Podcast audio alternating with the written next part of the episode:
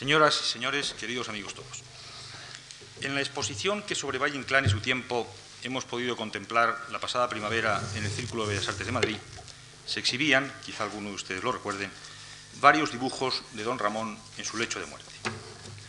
Dos de ellos los hizo un joven médico que trabajaba en el hospital donde Valle murió, el doctor García Sabel. Pero no era solamente la curiosidad del médico y la habilidad del dibujante aficionado las que produjeron aquellas dos imágenes.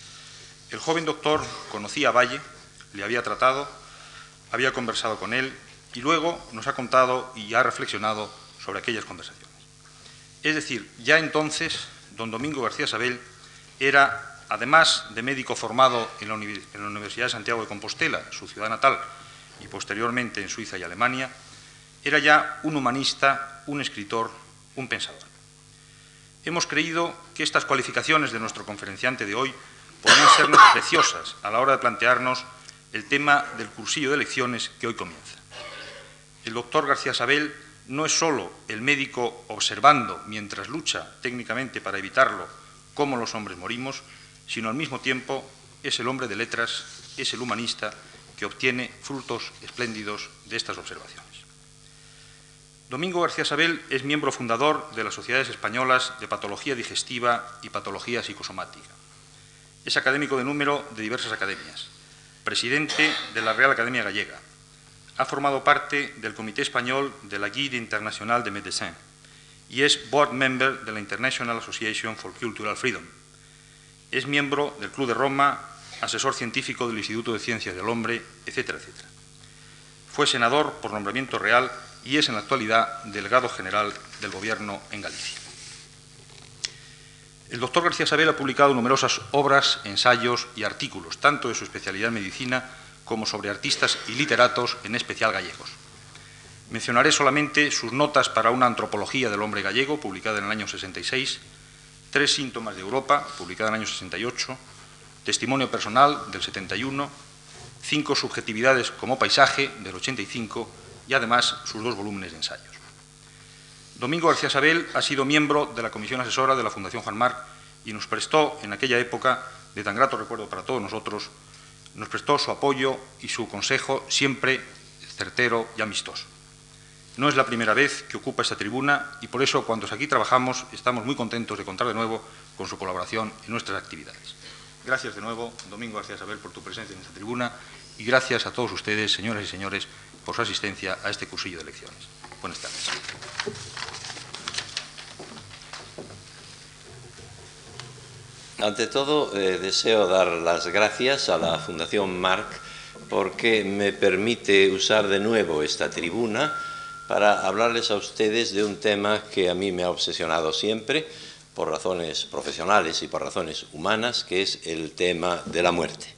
Agradezco las palabras de mi gran amigo José Luis Yuste, en las que hay más de afecto que de objetividad, pero que por eso mismo para mí son más valiosas, como lo es el hecho de estar aquí en esta casa, de la que he sido evidentemente asesor durante unos años, a la que me unen grandes lazos de amistad con todos los que la integran, y que si a mí se me pidiese una definición de la obra que lleva a cabo la Fundación Marc, yo diría eh, que está marcada por el rigor y por la autenticidad rigor y autenticidad en las ayudas que concede para estudio, para investigación, en las exposiciones, en los conciertos, en las publicaciones y, aparte de estas mías, en las conferencias que aquí se desarrollan. Yo quisiera que estas cuatro lecciones mías sobre la muerte, sobre la antropología de la muerte, correspondiesen a, esa, em, ese rigor y esa autenticidad que definen de una manera excelente a la Fundación Marc. Eh, voy a tratar en esta primera lección de la agonía como realidad antropológica. Debo, antes de nada, advertirles a ustedes de que no voy a hacer una metafísica de la muerte, y no por falta de deseo, pero sí porque no creo que, sea, que se ajuste exactamente a lo que es eh, la antropología en sentido estricto de la muerte. No se trata, pues, no se va a tratar de, divagar eh, ni conceptualmente ni literariamente sobre un problema eh, tan grave como es el del final de la vida del hombre. Se trata más bien de buscar los hechos concretos que delimitan y que circunscriben a la muerte. Voy finalmente a exponerles a ustedes algunas ideas propias, eh, fruto de mis propios estudios y de mi propia experiencia como médico eh, sobre esta cuestión. Así pues, eh, me voy a apoyar en hechos muy concretos, van a ser realidades muy bien perfiladas, o voy a intentar que estén bien perfiladas, para que vaya cobrando volumen eso que es la muerte en sí misma. Y entonces espero que cuando el ciclo de las cuatro lecciones haya concluido, eh, cada uno de ustedes disponga eh, por lo menos de ese perfil y ese volumen de lo que es la muerte en sí misma, para que después cada uno de ustedes, partiendo de eso, pueda ya instaurar sus propias ideas, sus propios conceptos o sus propias eh, creencias. Se trata, pues, en principio, de rodear a la muerte. Se trata de rodear a la muerte, puesto que la muerte es impenetrable. Nosotros llevamos dentro nuestra propia muerte, pero no podemos acceder de una manera radical, de una manera total, al núcleo íntimo de lo que es la muerte.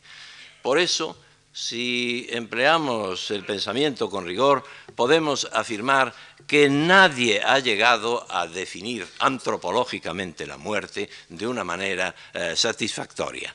Por ejemplo, en la analítica existencial se dice que la muerte es la posibilidad más personal que hay en nosotros por ser la menos conmutable.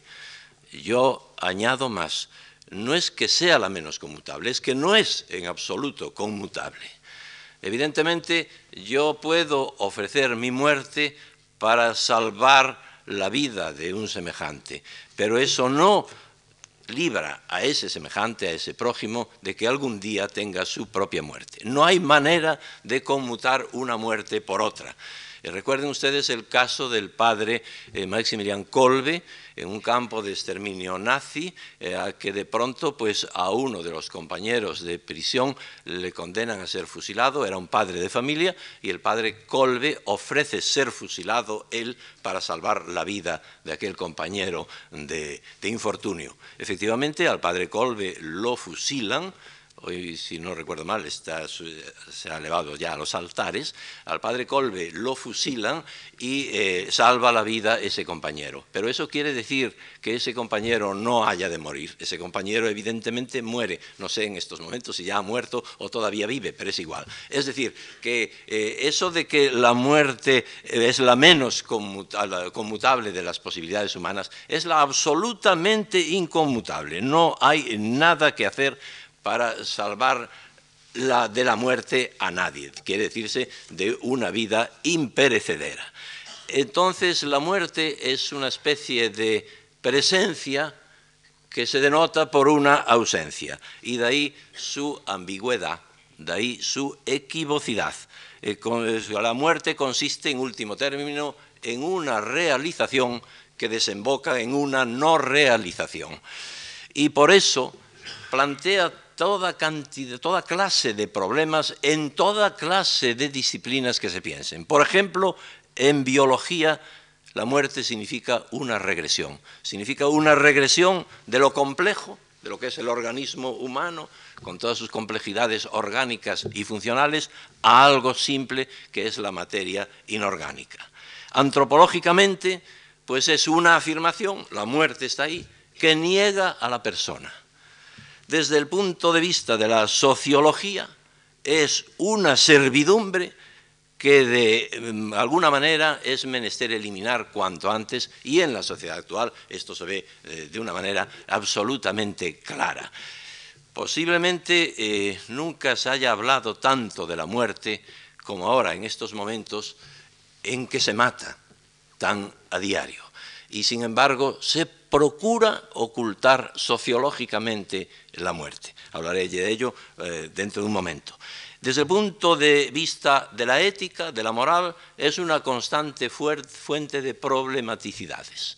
Este prójimo muere así, debíamos ir andando de esta manera, de la otra se, se, plantean estos problemas éticos, etcétera, etcétera. Y finalmente, desde el punto de vista filosófico, sin duda alguna, es una muy incómoda aporía contra la que siempre eh, tropieza eh, la mente del hombre. Por eso, si nosotros repasamos la bibliografía, la bibliografía que vale la pena repasar eh, sobre la muerte, y si uno la contempla con una valoración un tanto analítica, siempre se encuentra uno con algo muy curioso, que los libros sobre la muerte generalmente eh, tienen una misión curativa, una misión terapéutica. ¿Y cuál es esa misión curativa?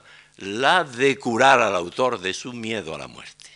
Generalmente se escriben libros sobre la muerte para de alguna manera huir de esa angustia que la muerte produce.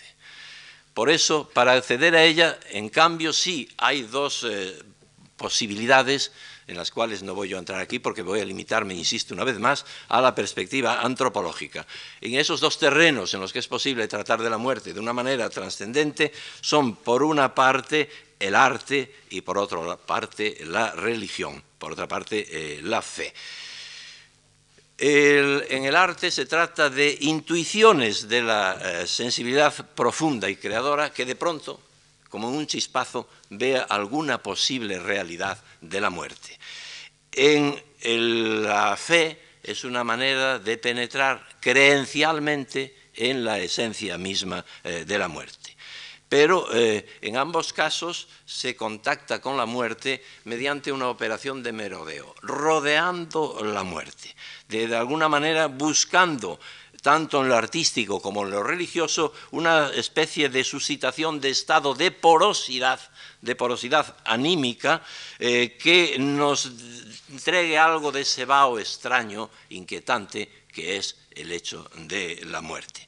Entonces, em, tenemos que tener siempre en cuenta que esta operación de merodeo, este rodear la muerte, que es en lo que va a consistir este ciclo de cuatro lecciones, pretende eso, pretende buscarle el perfil y a ver si por algún lado hay alguna fisura que nos permita eh, por lo menos ver de una manera fugaz en qué consiste, si es que somos capaces, la última esencia de la muerte. Porque, señoras y señores, una cosa es evidente que una cosa es pensar la muerte y otra cosa muy distinta, entender la muerte. Todos podemos pensar la muerte, todos tenemos nuestro sistema propio de pensamiento respecto a la muerte, pero de eso a entenderla radicalmente, de eso a entenderla en profundidad, hay un trecho enorme. Vamos a ver, pues, eh, si eh, sin grandes aproximaciones conceptuales, sino antropológicas, los hechos antropológicos están ahí y lo que piden es ordenamiento, claridad, estructuración, es lo que yo voy a intentar ya en esta eh, primera lección. Pues bien, estamos en una época anti-tabú si a mí me pidiesen una eh, definición o una connotación de en qué consiste el tiempo que vivimos, yo diría que es el tiempo anti-tabú, que es el tiempo de la caída de los tabús. Han ido cayendo una serie de ellos. El tabú de las clases sociales, que ya no tiene la rigidez, por supuesto, que tuvo en tiempos, el de los privilegios, el tabú racial está viniéndose afortunadamente abajo a toda velocidad, no, digamos nada del tabú de la sexualidad, pero en cambio, como acontece en ciertas épocas de la cultura occidental, hay, hay algunos tabús que están como suspendidos en el aire, que no acaban de caer. Uno de esos tabús es el de la muerte. Un sociólogo inglés, Gorer, manifiesta que quizá el único tabú del siglo XX sea el tabú eh, de la muerte. Estamos, pues, socialmente, sociológicamente y antropológicamente en el reino de la huida de la muerte, de la negación de la muerte o de la ocultación de la muerte. Entonces, ¿en qué consiste esta huida o esta lucha contra la muerte? ¿En qué consiste esta agonía? Saben ustedes, la palabra agonía griega quiere decir lucha, eh, combate. Pues bien, yo creo que hay tres modos de lucha actualmente contra la muerte.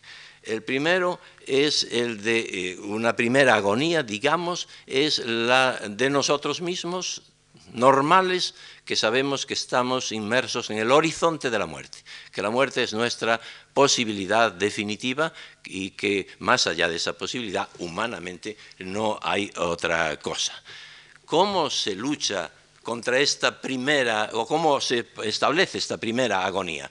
cómo se enfrenta al hombre con ese horizonte que todos tenemos de la muerte, de una manera muy concreta, nada filosófica, pero sí muy evidente, por medio de dos procesos, por medio de dos métodos. Primero, el del aplazamiento. Hoy más que nunca está la sociedad occidental, occidental perdón, empeñada en aplazar la muerte es decir, o lo que es lo mismo, en alargar la vida. Ya sabemos que el promedio de vida ha aumentado en los, en los últimos tiempos de una manera evidente. Pero lo que es muy típico de nuestro tiempo, aparte de eso, es el afán de conseguir todavía más, de ir a una prolongación enorme de la vida, lo que equivale, mutatis mutandis, al aplazamiento de la muerte.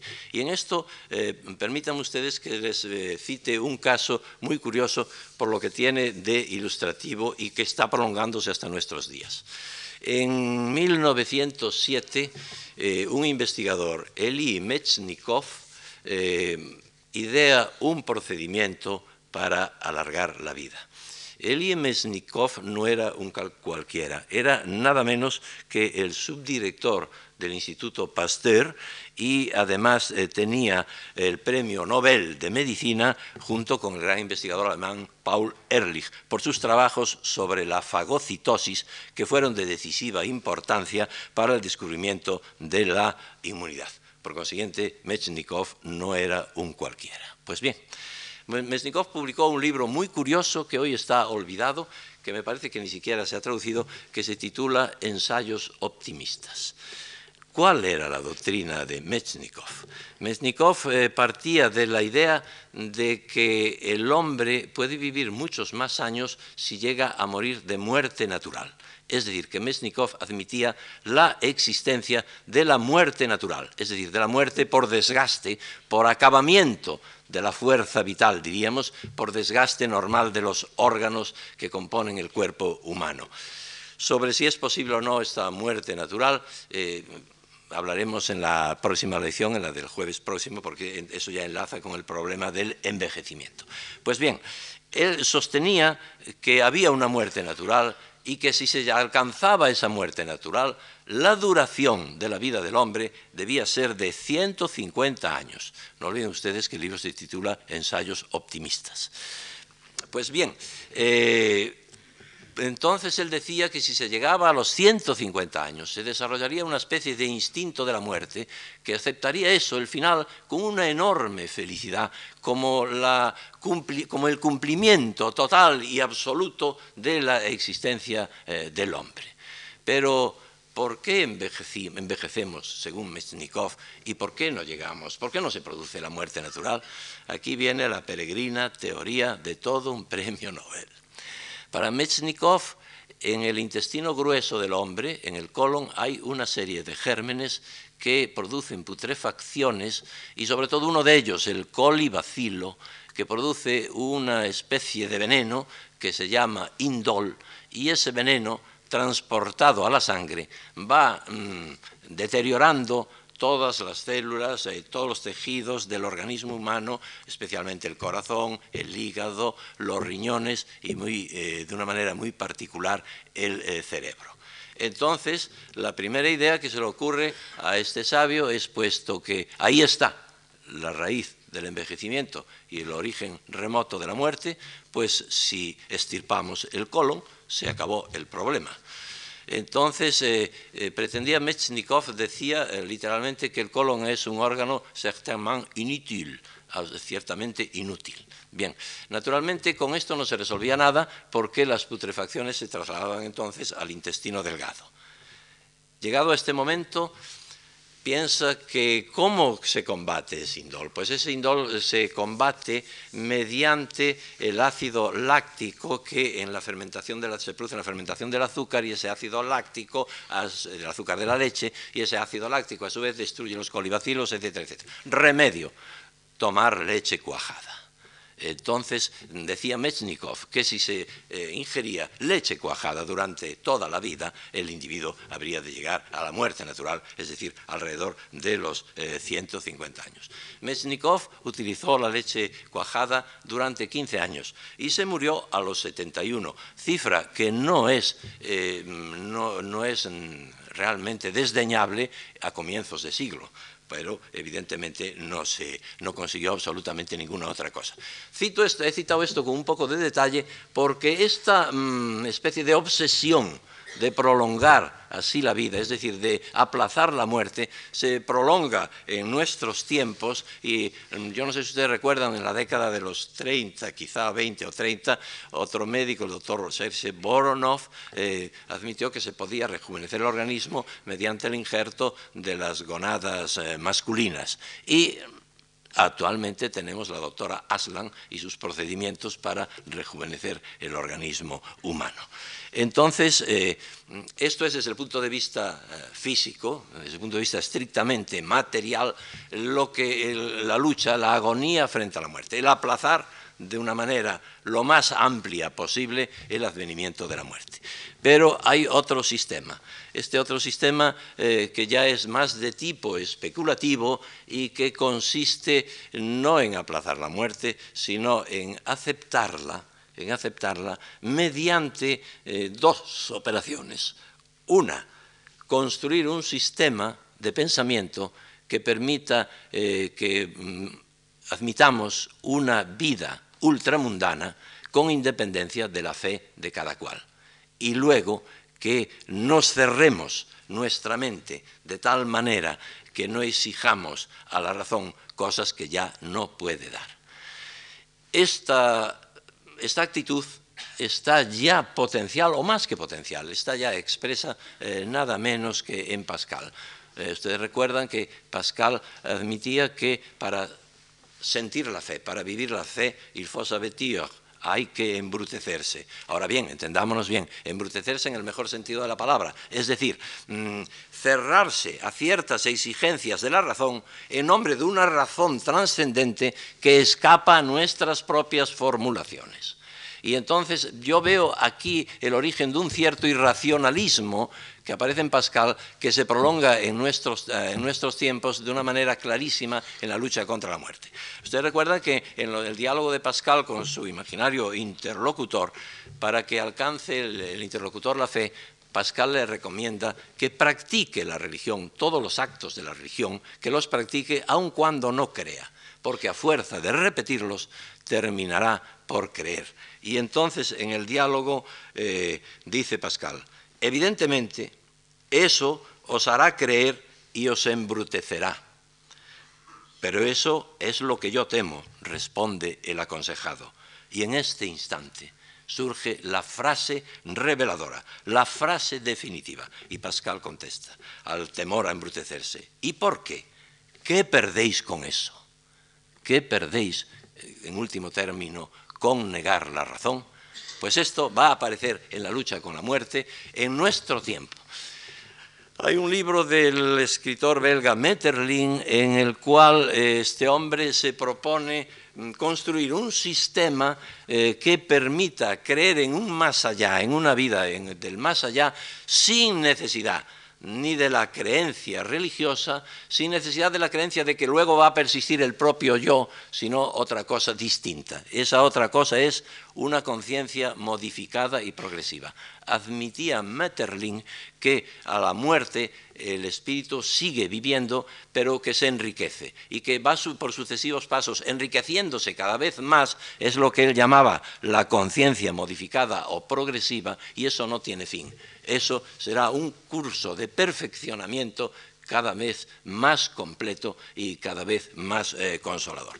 Todo esto está muy bien, pero al final del libro, y como al, fin y al cabo se trataba de un intelectual honesto, él mismo se da cuenta que aquello no es bastante, que algo se le escapa. Y entonces es eh, cuando mm, dice una frase que a mi modo de ver es definitiva, porque yo la pienso, la veo como el origen del irracionalismo e incluso del nihilismo de nuestros tiempos. Dice literalmente, es bueno adquirir poco a poco la costumbre de no entender nada.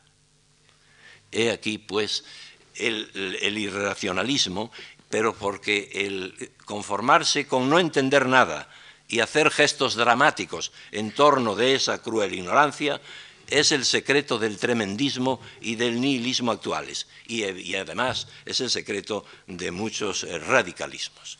Pues bien, Tampoco esto sirve, la muerte, ahí está, la muerte, estas eh, agonías primeras eh, no sirven y sigue eh, en pie la frase, la sentencia que Heidegger utiliza tomada de Ackermann aus Böhmen y que dice, tan pronto como un hombre entra en la vida, ya es lo suficientemente viejo para morir. Vamos entonces ahora a buscar otro tipo de agonía lo que yo eh, llamo la muerte anticipada. ¿Y en qué consiste la muerte anticipada? Fundamentalmente en dos cosas. Primera, imaginemos el enfermo grave, el enfermo desahuciado y que además sabe que se va a morir y que se va a morir en muy poco tiempo, que le quedan eh, apenas unos días o muy pocas semanas de vida. Entonces se establece toda una defensa del individuo frente al hecho, frente a la certeza, frente al saber que va a producirse su anihilación, que va a desvanecerse. Entonces eh, se han establecido pues, una serie de estudios que marcan las etapas por las que pasa el enfermo desahuciado que sabe que se va a morir y estas, eh, estas etapas que ya estaban en la medicina griega, que eran 10 en la medicina griega y que actualmente se admite que, que son en principio siete, de acuerdo con una clasificación de la doctora Elizabeth Kubler-Ross, que yo ahora les voy a ustedes a, a esquematizar un poco, yo creo que son menos que fundamentalmente las etapas por las que pasa el agónico en este sentido son tres o cuatro, pero en fin, las, de, las generalmente admitidas hasta hoy son las siguientes. Primera fase, de choque, es lo que se llama el traumatismo tanático. Al individuo se le dice, va usted a morir tiene usted una enfermedad grave y le queda poco tiempo de vida. Entonces el enfermo sufre una especie de desorientación, se siente como desamparado, como menesteroso y em, en conjunto se encuentra ya como marginado, ya pertenece a otra perspectiva de la vida, ya no tiene la misma perspectiva de la vida que tiene la persona sana, se sabe condenado a muerte. Es, eh, y a veces con ciertos comportamientos infantiles. Tenemos de esto, y yo, por desgracia, mucha experiencia por haber visto incluso pues, eh, amigos condenados a muerte. Bien, la segunda fase es la que Kubler-Ross llama de denegación. Entonces se racionaliza la situación. ¿Y en qué sentido se racionaliza? Pues en el sentido siguiente, el enfermo piensa, bueno, ¿y si el médico se equivoca? ¿Y si no es así? ¿Y si resulta que yo tengo otra cosa y que no me voy a morir tan pronto? Y entonces empieza la peregrinación de médico en médico y se termina generalmente en acudir incluso al curandero. Pero esta maniobra no sirve tampoco. Naturalmente el mal sigue avanzando, sigue progresando y viene otra fase, la fase de la cólera.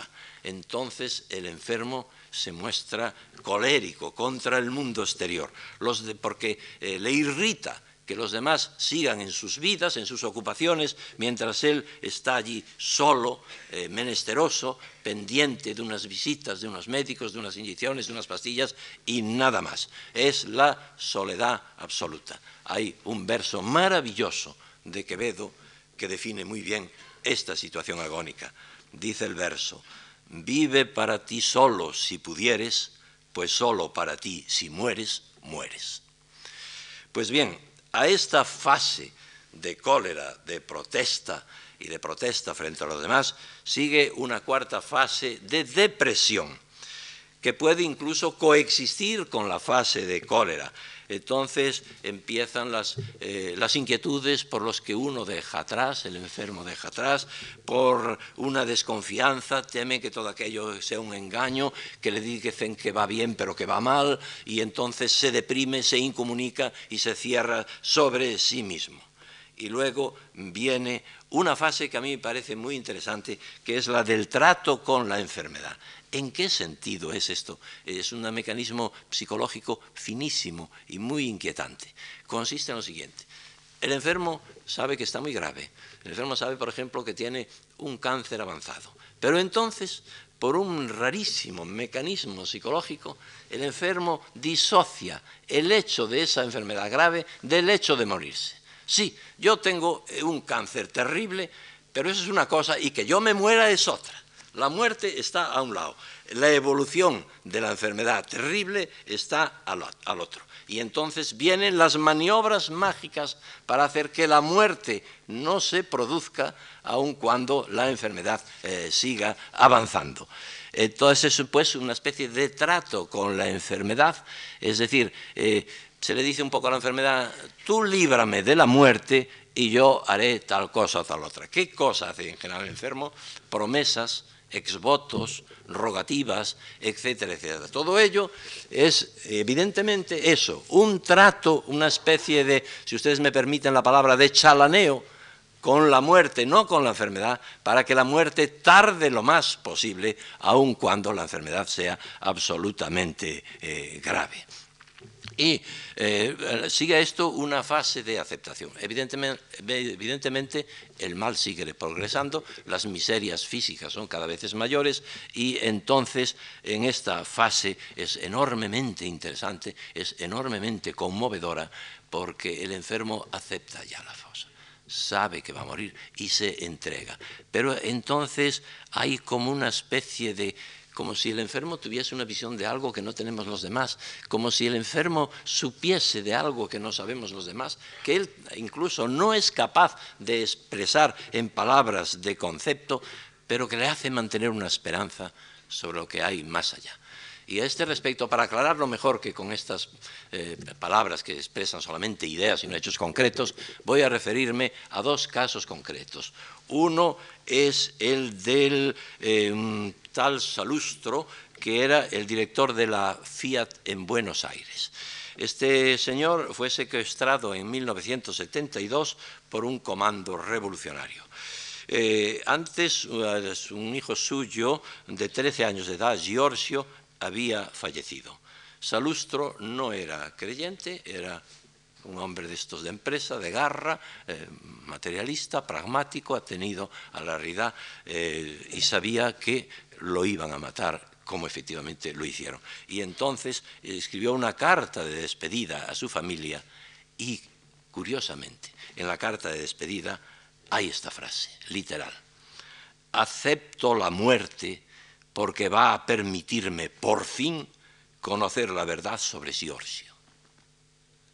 ¿Qué veía este padre en esa frontera del más allá para afirmar que iba a ver, a saber la verdad sobre Giorgio? Y tenemos otro caso, el del antropólogo Ángel Álvarez de Miranda, muerto aquí en Madrid, católico, creyente, aquí Pedro Alín está que puede testificarlo, y eh, cuando llegó el momento final y sabía que se iba a morir, otro común amigo nuestro, Dionisio Ridruejo, le preguntó, eh, Ángel, ¿qué es lo que sientes?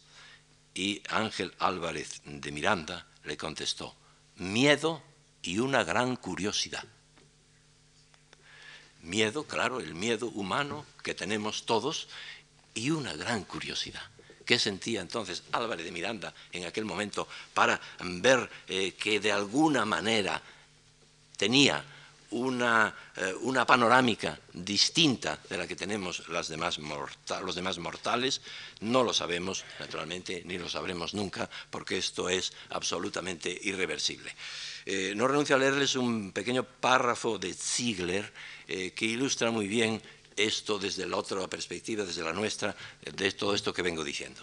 Escribe Ziegler, el hombre vivo ve al moribundo de espaldas, Toda agonía es, en sus diferentes estadios, no esencialmente un decaer progresivo de la conciencia, sino por el contrario, la progresión de la misma, por rebase sucesivo hacia percepciones continuamente renovadas de las que hasta entonces nos había conocido el equivalente inteligible. Esta es una impresión que yo tengo también de que hay al final como una especie de enriquecimiento espiritual extraño que eh, infelizmente ni, el que lo experimenta puede comunicarlo en palabras de concepto y por consiguiente nosotros podemos captarlo en, palabras equivalentes. Pero que hay un enriquecimiento, eso es absolutamente eh, seguro.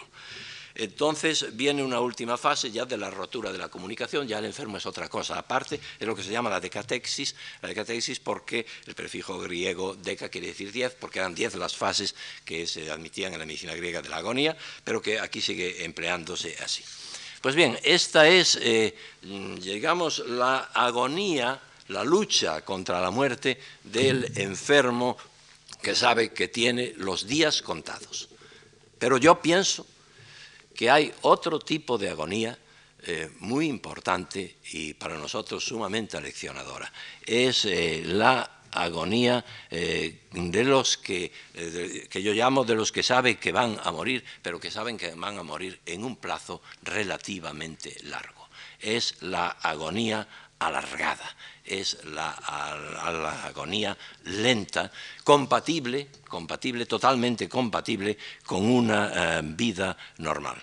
Es entonces una eh, agonía eh, en la que es necesario lo que los americanos llaman el estilo aceptable de encararse con la muerte.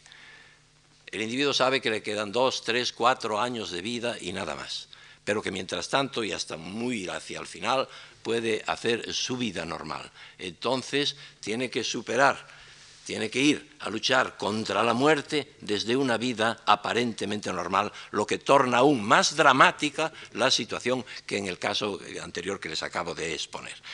Y eh, como quiero eh, también mm, mantenerme dentro de los hechos concretos, no renuncio a relatarles un caso interesantísimo, el del gran editorialista, periodista americano Stewart Alsop, editorialista, si no recuerdo mal, del New York Times, uno de los grandes editorialistas de, Norteamérica, eh, que un día nota unas ligeras molestias, va a consultarse y le diagnostican una leucemia mieloblástica, en términos eh, corrientes, un cáncer de la sangre.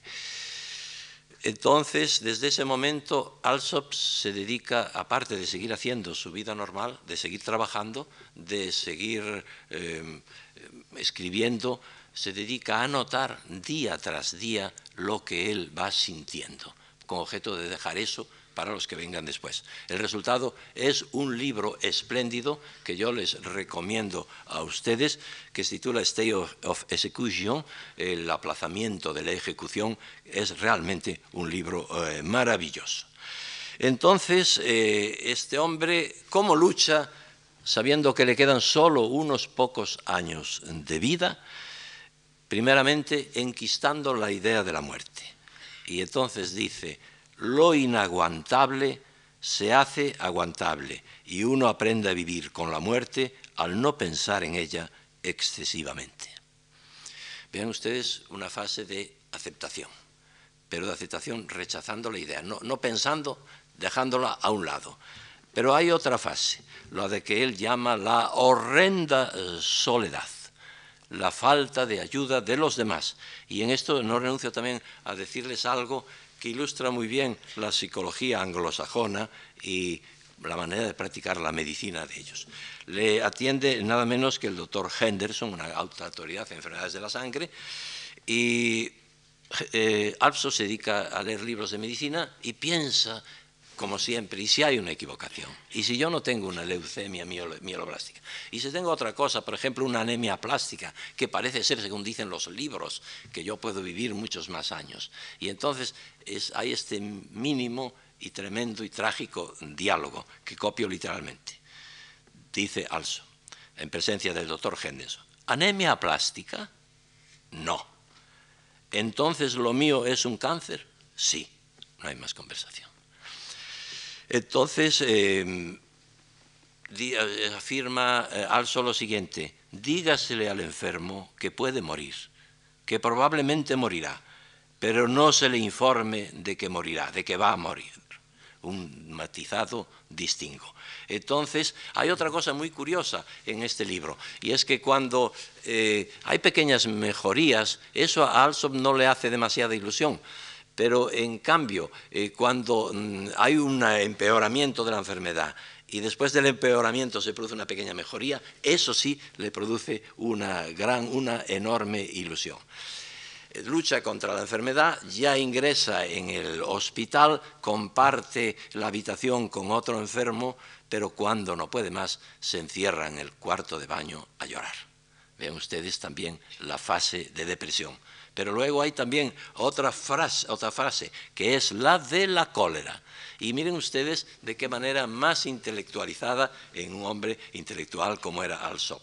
Dice en su cólera el, el gran periodista, el mito de la tierra madre ha llevado a mucha gente, especialmente a los jóvenes, a suponer que la madre naturaleza es maravillosamente benigna, pero de hecho es cruel, intrínseca e inmutablemente cruel.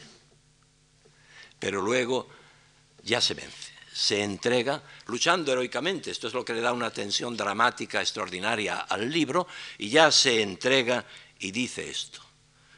Un hombre que está a punto de morir necesita morir, así como un hombre que está a punto de dormir precisa dormir.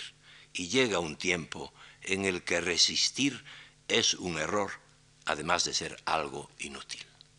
Quizás esta una de las últimas párrafos del libro.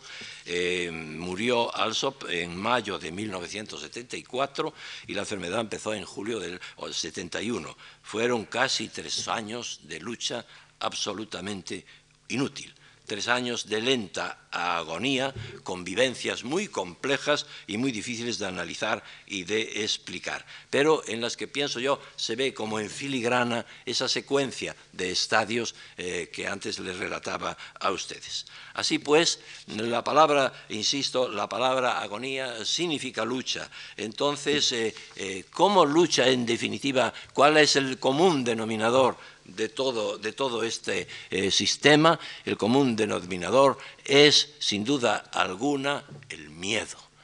Hay miedo a todo. Hay miedo a lo desconocido, miedo a la soledad, sobre todo ahora que la gente muere en los hospitales y no en sus casas, miedo a perder la familia y los amigos, miedo a la disolución del cuerpo, donde se da el que evidentemente yo soy mi cuerpo, pero al mismo tiempo eh, mi cuerpo eh, me tiene a mí. Entonces, si de alguna manera yo pierdo mi cuerpo, yo me pierdo a mí mismo. Miedo a la pérdida de la propia identidad, a no ser ya el que se era. Miedo a la pérdida del, autocontrol, a perder el, control de esfínteres, de todas esas miserias que, sobre todo los médicos conocemos muy detalladamente, y miedo a la regresión, es decir, a modos de comportamiento infantiles condicionados por la dependencia y la forzosa pasividad eh, del paciente.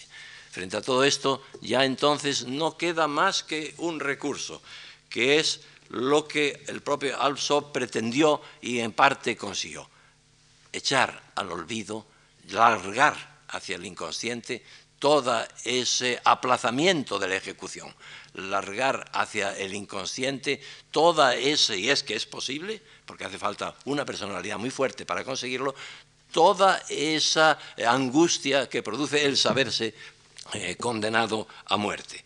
Es decir, de alguna manera esto es salirse del círculo del tiempo, porque evidentemente el tiempo es el máximo roedor del organismo humano, el tiempo es, pienso yo, el máximo cáncer del hombre.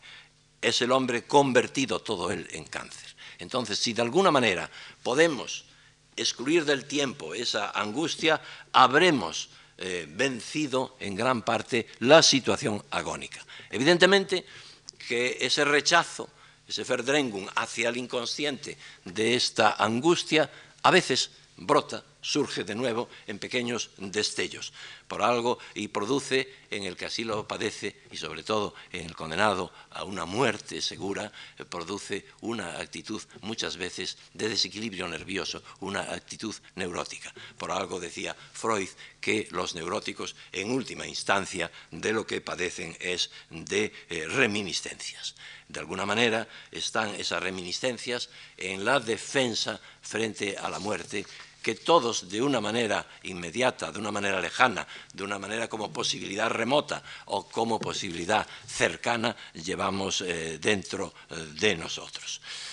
Y no quisiera concluir esta conferencia sin hacer mención a otro aspecto que a mí me parece enormemente importante de, este, esta eh, disquisición mía, y es que ustedes dirán, bueno, eh, eso dice usted que es médico y es muy fácil decirlo, atrincherado pues en unos saberes, en unas técnicas que dan una cierta distancia, una cierta eh, neutralidad en el problema, en la lucha esa del enfermo, pero si ustedes se sitúan en la misma coyuntura que ellos, ¿cómo reaccionarían ustedes?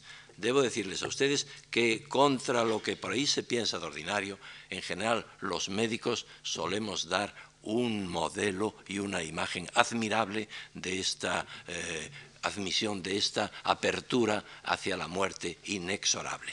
Eh, yo eh, presento un caso curiosísimo que fue el del doctor William Kerpola, que era profesor de medicina interna en la Universidad de Helsinki.